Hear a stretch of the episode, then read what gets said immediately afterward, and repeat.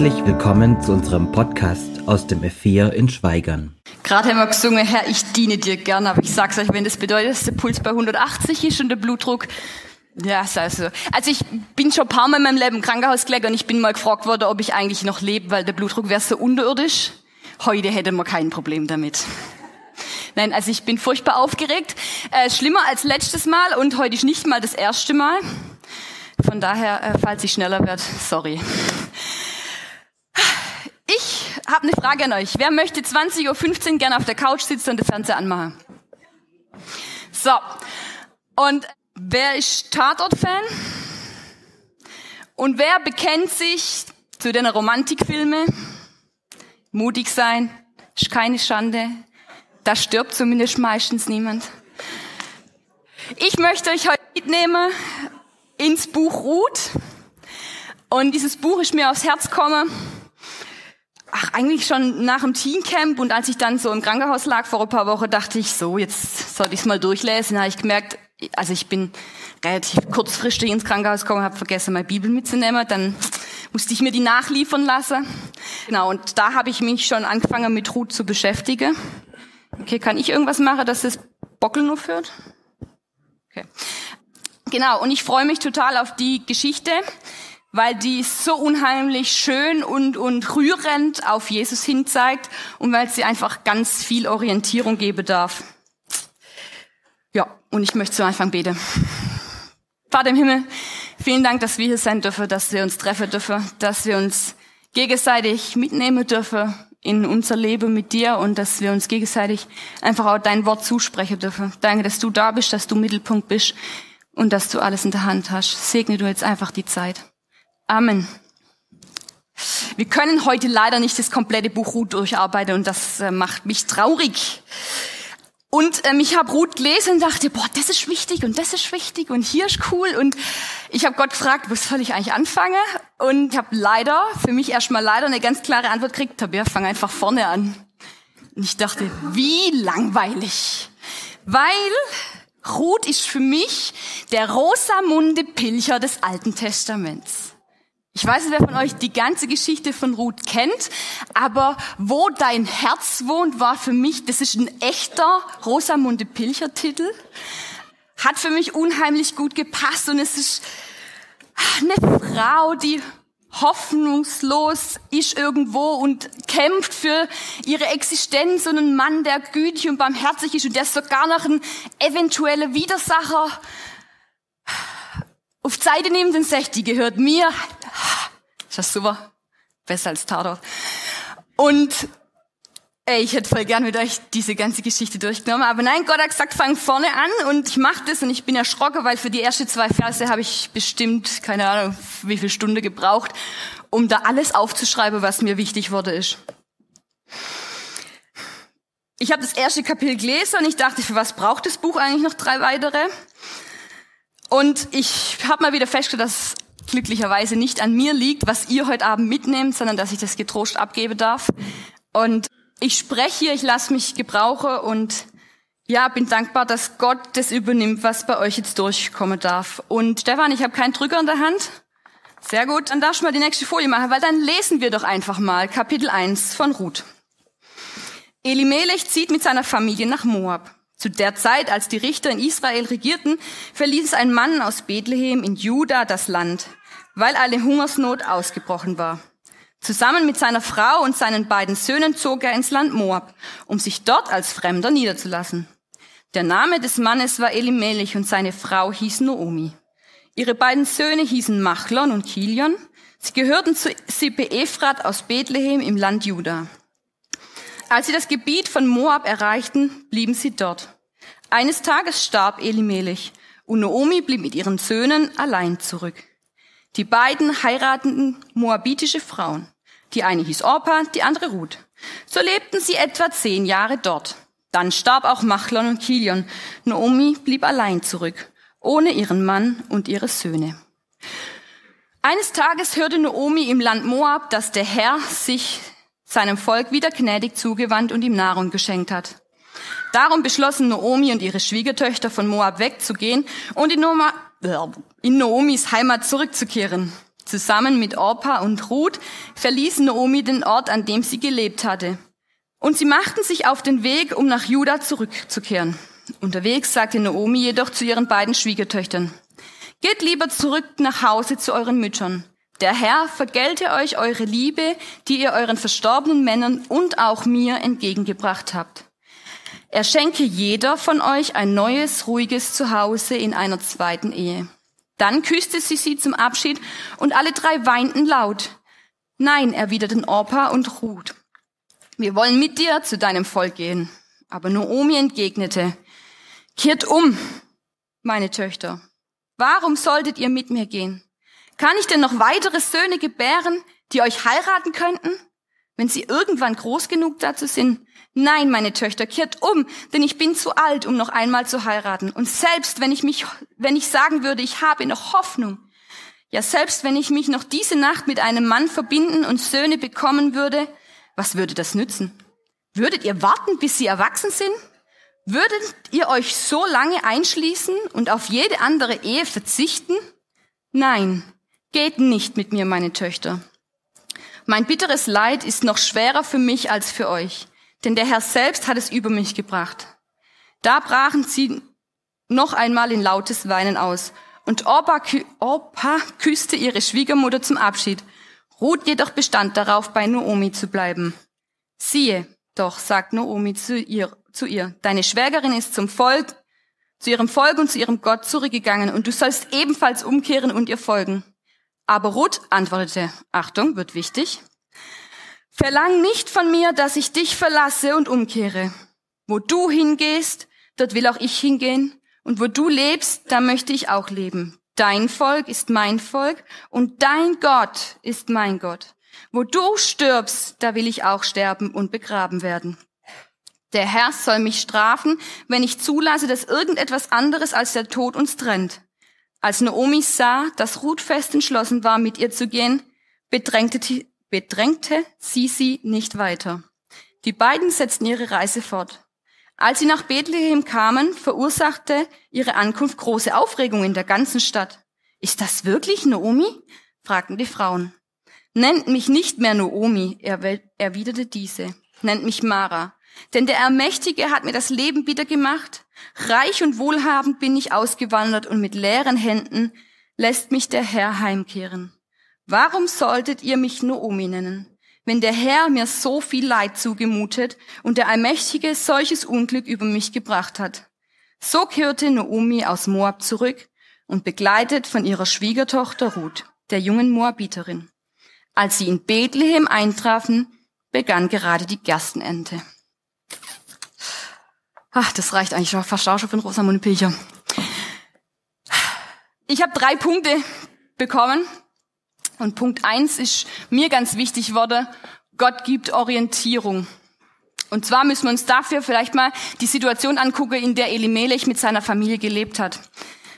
Und dafür dürfen wir ins Buch Richter schauen, Richter 2, 16. Da wird berichtet davon, dass Israel bisschen unstet war. Sie haben rechts und links geguckt, was so die Götter gemacht haben. Es war kein König mehr da. Und Gott hat immer wieder Richter bestimmt und befähigt, das Land zurechtzuweisen und ihnen zu sagen, ja, ihnen Orientierung zu geben, ihnen Anleitung zu geben, über richtig und falsch zu entscheiden und Wege zu weisen. Und immer wenn so ein Richter da war und gelebt hat, ging's ganz gut. Dann war Gott im Fokus, dann wurde über richtig und falsch entschieden, dann waren die Werte präsent. Und wenn der Richter gestorben war, dann ist hier wieder Rambazamba gegangen.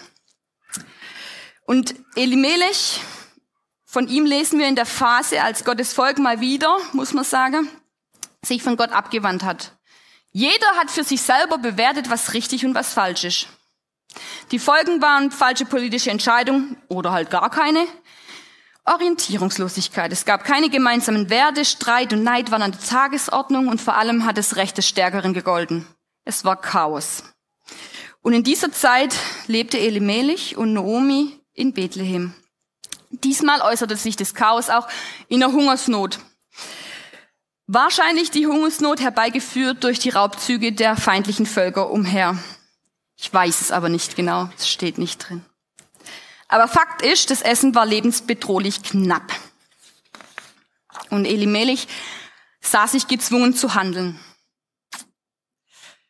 Ich finde, hier sieht man richtig krass, wie der Verlust des leitenden Hirtes des Königs dazu führt, dass eine Führung durch die Mehrheit entsteht. Eine Führung durch die Mehrheit, Herrschaft des Volkes, wird auch übersetzt mit Demokratie.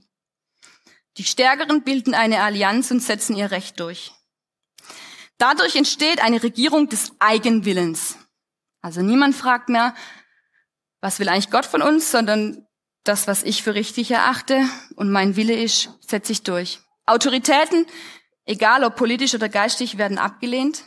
Und ich werde liberal und auch gleichgültig gegen jede Art von Zügellosigkeit oder von Ausschweifung. Mich kümmert's eigentlich nimmer wirklich, was meine Bruder rechts und links vielleicht tut. Vorsicht, ich möchte heute bewusst nicht über unser politisches System hier in der Bundesrepublik Deutschland sprechen, sondern ich spreche über dein, mein, dein persönliches Lebenssystem. Ich möchte da genau drüber nachdenken. Hast du eine Führung in deinem Leben? Wer für dich? Wer bestimmt deine Werte? Worauf baust du deine Werte? Woran orientierst du dich? Wer zeigt dir die Richtung?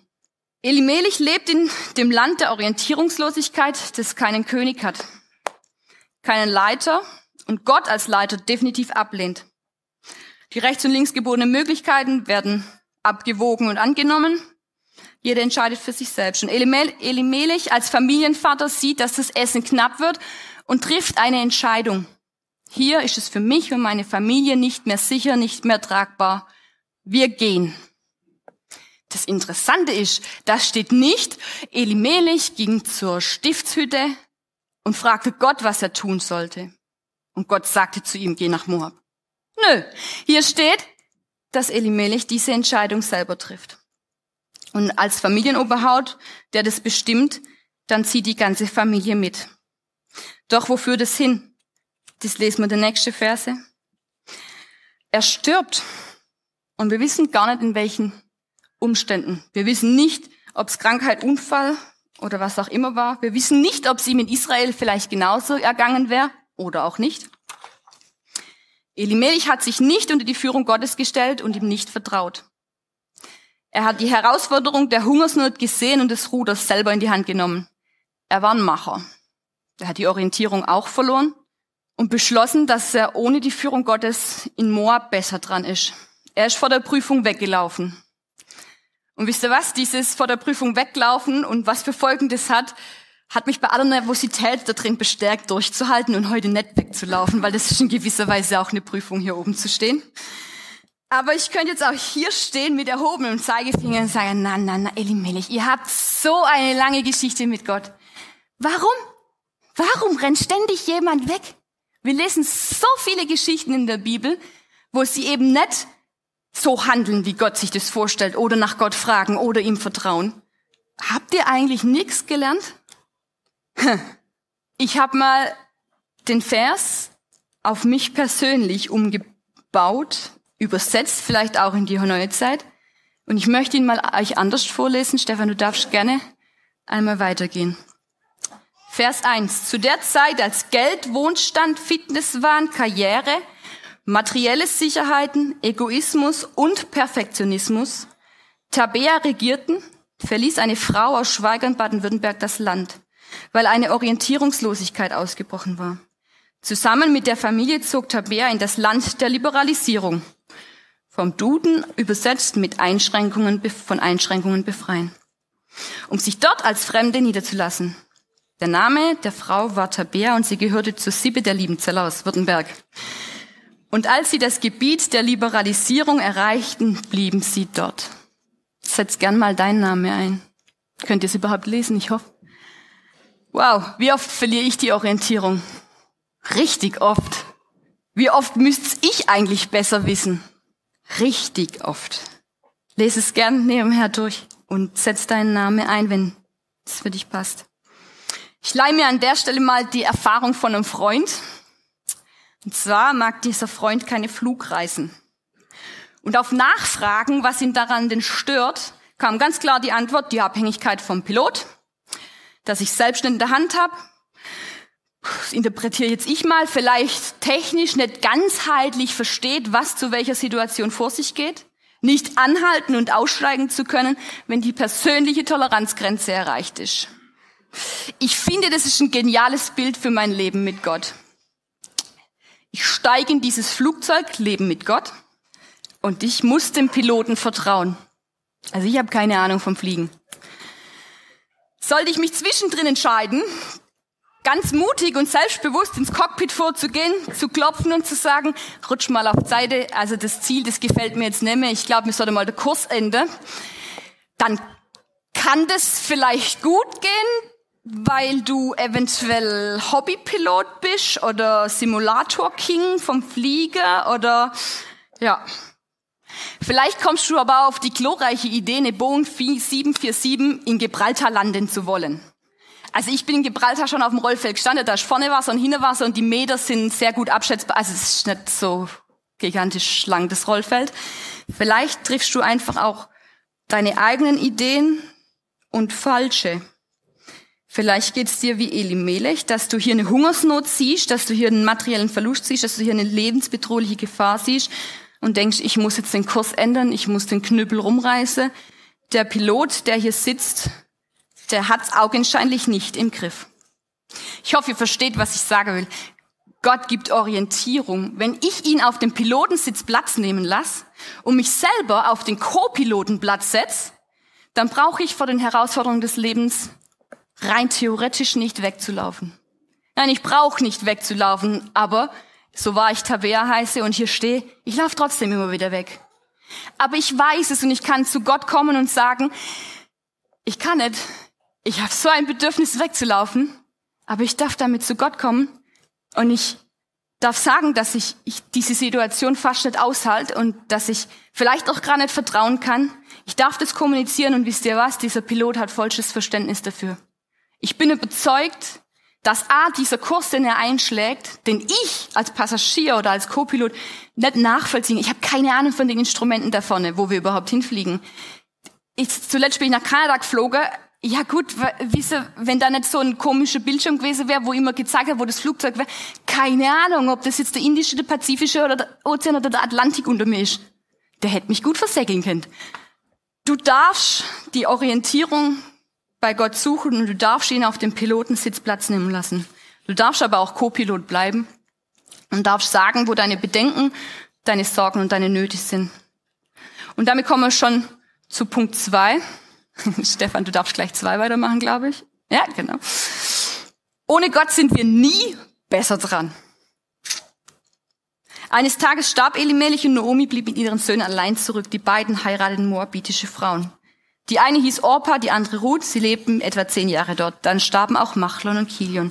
Naomi blieb allein zurück ohne ihren Mann und ihre Söhne. Vielleicht schauen wir uns mal kurz an, für was Moab steht. Moab steht in der Bibel für Sorglosigkeit. Stefan, du darfst gerne eins weitermachen. Genau, Dankeschön. Und zwar in Jeremia 48, 11 wird geschrieben, dass Moab gegründet worden ist und es lebt sich dort in Sicherheit und ohne Sorgen. Es gleicht einem Wein, der lange ungestört lagern durfte. Nie wurde von einem Fass in ein anderes gegossen. Nie musste es in die Gefangenschaft ziehen. Deshalb wurde sowohl sein Geruch auch als sein Geschmack nicht verfälscht. Moabisch die Schweiz mischt sich nicht ein, lebt in Ruhe, versteckt sich hinter ein paar verschneite Gipfel, wunderschönes Panorama. Die Menschen untereinander sprechen drei Sprachen, verstehen sich vielleicht manchmal selber nicht, keine Ahnung. Nein, Moab ist, ist, steht für Sorglosigkeit, für, für einen sicheren Hafen, für ein unbescholtenes Leben. Aber was bringt's Elimelech? Er hat beschlossen, für seine gesamte Familie dieses Flugzeug in Moab zu landen. Er hat der Versuchung nachgegeben, den guten Kampf des Glaubens aufzugeben. Und er hat den für sich vermeintlich sicheren Weg nach Moab gewählt. Er hat sich damit von der Bundeslade entfernt und damit auch rein bildlich von Gott entfernt. Aber was hat sie ihm unterm Strich gebracht? Den Tod. Aus welchem Grund auch immer. Und es hatte nicht nur für ihn Folgen, sondern auch seine Söhne starben in der Fremde und hinterließen somit eine verwitwete Mutter und zwei verwitwete junge Frauen. Witwe zu sein in dieser Zeit war für manche sicher auch ein Orientierungsurteil. Orientierungs, Entschuldigung, Todesurteil. Ohne Gott sind wir nie besser dran. Wenn du deinem Leben genau hinschaust, wie oft du in Situationen versucht hast, einen Schritt auf die Seite zu machen und der Situation auszuweichen und dir nochmal drei Umwege überlegt hast, wie, wie du vielleicht doch der Herausforderung entgehen kannst, wo du dich ganz selbstbewusst auf den Pilotensitz gesetzt hast und gesagt hast, geh mal weg da, ich kann das besser, ich kann das alleine, dann überleg doch auch mal, wie oft wurde es anstrengender? Wie oft wurde es komplizierter? Und vielleicht auch besonders schwierig, weil man sich selber in Sicherheit, vermeintlicher Sicherheit gewiegt hat. Mir fällt da ein Spruch dazu ein. Wer billig kauft, kauft zweimal. Wer nicht bei Gott kauft, irgendwie auch nicht gut dran. Stefan, du darfst noch einen Punkt weitergehen, bitte. Zusammenfassend finde ich, oder habe ich für mich mitgenommen, was vermeintlich nach Sicherheit aussieht und sich sicher anfühlt, täuscht uns oft massiv. Vor Herausforderungen wegzulaufen ist ein Vertrauensbruch in meiner Beziehung zu Gott, weil ich es ihm nicht zutraue, weil ich ihm vom Pilotensitz runterkomplimentiere und mich selber hinsetze. Entschuldigung, wer würde in einem wirklichen Flugzeug auf die Idee kommen? Und wenn ich das als Passagier sehen würde, dass da jemand neben mir aufsteht und nach vorne geht, ja, keine Ahnung, ob ich handgreiflich werden würde, aber ich hänge schon ein bisschen am Leben. Und ein Schritt zur Seite bewahrt uns oft nicht vor den Stationen, denen wir ausweichen wollen möchten. Er verkompliziert es meistens und liefert uns manchmal noch viel unbeschwer, danke, Situationen aus. Ich finde dieses, das, Interessante ist, wir sind jetzt gerade bei Vers 3. Wow. Heftig. Steckt unheimlich viel drin, hat mich unheimlich lange beschäftigt und ich fand, es war jetzt so eine Tatortstimmung eigentlich. Aber das Schöne ist, dass es hier nicht aufhört, sondern jetzt gehen wir zum Rosamunde Pilcher Teil. Und zwar Gott segnet, und zwar im Überfluss. Die Geschichte geht weiter, ihr habt sie vorhin gehört. Naomi hört, dass Gott seinem Volk gnädig ist und denkt sich, dann kann er auch mir gnädig sein. Naomi hat keine dieser Entscheidungen selbst getroffen. Und sie leidet extrem drunter. Sie hat nicht nur ihren Ehemann, Werkgefährten und Vertrauten und auch materiellen Versorger verloren, sondern auch ihr Backup, ihren doppelten Boden und ihr sorgloses Leben. Und sie geht los und weil durch die Heirat Opa und Ruth eben zu ihrer Familie gehen und sie auch an Naomi ein Glaubensbeispiel haben, ein Zeugnis haben, ein authentisches Zeugnis haben, von diesem Gott, gehen sie mit. Und sie gehen los in einen fremden, zu einem fremden Gott und zu einem fremden Land. Also ich, von zehn Jahren war vorhin mal die Rede. Also es ist jetzt nicht so, dass sie seit 30 Jahren zusammenleben und jetzt geht's los, sondern die hatten, finde ich, für ein gesamtes Leben relativ kurze Zeit zusammen und trotzdem haben sich beide entschieden, mit ihr, ihnen ein, mit ihnen einer vor kurzem noch oder vor ein paar Jahren noch fremden Frau in ein fremdes Land zu einem fremden Gott umzukehren, zurückzukehren. Und sie haben als Beweis für die Gnade Gottes und für, für Gottes Gegenwart oder für die Existenz dieses, Existenz dieses lebendigen Gottes nur das Leben und das Beispiel ihrer Schwiegermutter. Und es wird ernst und unterwegs. Naomi finde ich, ist eine weise Frau.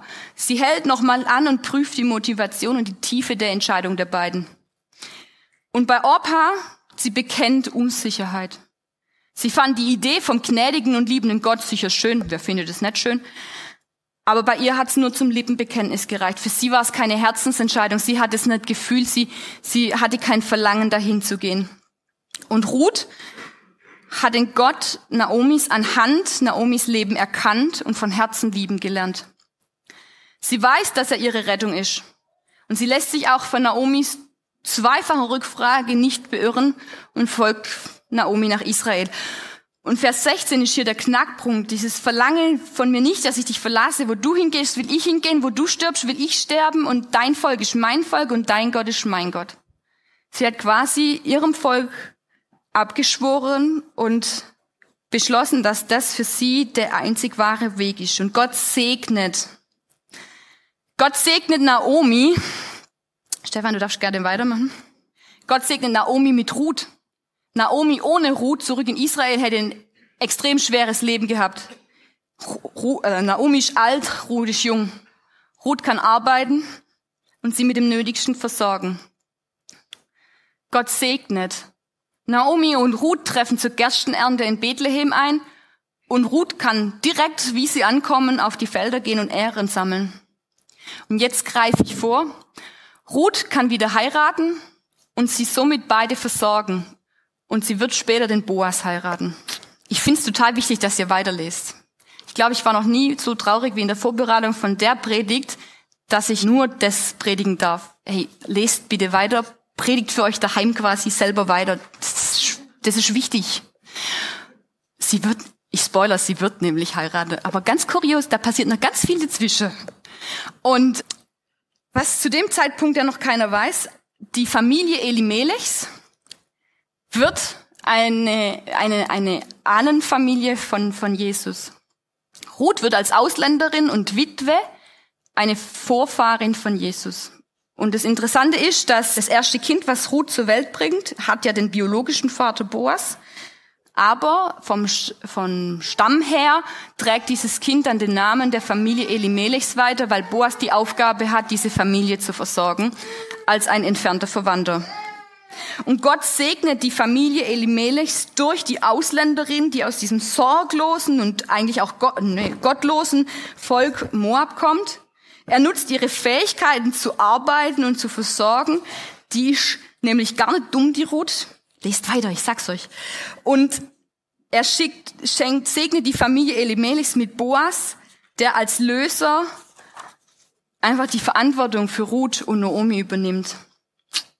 Und sie darf einfach eine, ich weiß nicht genau welche Urgroßmutter, aber eine Urgroßmutter von 13 Jahrhunderte, also sind ein paar, von Jesus Christus werden. Was für ein Segen kann das sein? Und wer hätte gedacht, als in Bethlehem eine Hungersnot ausbrach und Elimelech eine falsche Entscheidung trifft, dass das was mit der Geburt von Jesus 13 Jahrhunderte später zu tun hat? Hey, Gott segnet und er tut es über Jahrhunderte, über Generationen. Er segnet dein Leben, und nicht nur am heutigen Tag. Du siehst vielleicht heute, du siehst vielleicht, vielleicht siehst du auch morgen und keine Ahnung, wo ich in der Schule war, da habe ich auch noch die zehnte Klasse irgendwo im Blick gehabt und dann in der Ausbildung hatte ich den Abschluss im Blick und dann hatte ich eine Weiterbildung im Blick und dann irgendwann eine Hochzeit, jetzt gerade ein Hausbau, aber ich kann nicht sagen, ich habe dieses Jahr gelernt, dass wenn ich morgen noch lebe, ist auch gut. Aber Gott hat alles im Blick und er kennt schon meine Urenkel und er kennt schon, falls ich welche habe und wenn nicht, weiß es auch. Und hey, er segnet.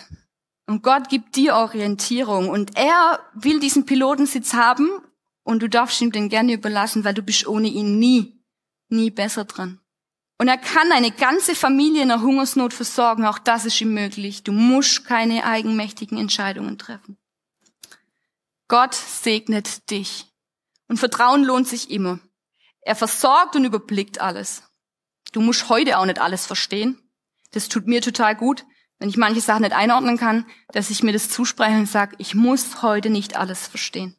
Versuch ihm zu vertrauen. Und wenn du es auch nicht kannst oder das Gefühl hast, dass du es nicht kannst, dann sag ihm das, sprich's aus, sprich's laut aus. Ich bin total ein Fan davon, laut auszusprechen, weil wenn du es selber hörst, deine eigene Stimme im Ohr hörst, dann bekommt es ein neuer Grad von Realität. Er hält und trägt dich. Lass den Knüppel los. Und vor allem, lies weiter. Das Highlight der Love Story kommt erst noch. Ich möchte beten. Vater im Himmel, vielen Dank, dass du uns Orientierung gibst. Vielen Dank, dass wir wissen dürfen, dass wir ohne dich nie besser dran sind. Ich bitte dich, dass du uns immer wieder hilfst, zu verstehen und zurückzukommen und ja, wirklich unser Vertrauen auf dich zu werfen und nicht den Pilotensitz selber zu erklimmen. Danke, dass du segnest, dass du uns einfach über Generationen im Blick hast, dass du viel, viel weiter denkst als wir. Und hilf uns einfach in diesem Vertrauen zu wachsen und deine Größe anzunehmen. Danke, dass du uns segnest. Amen.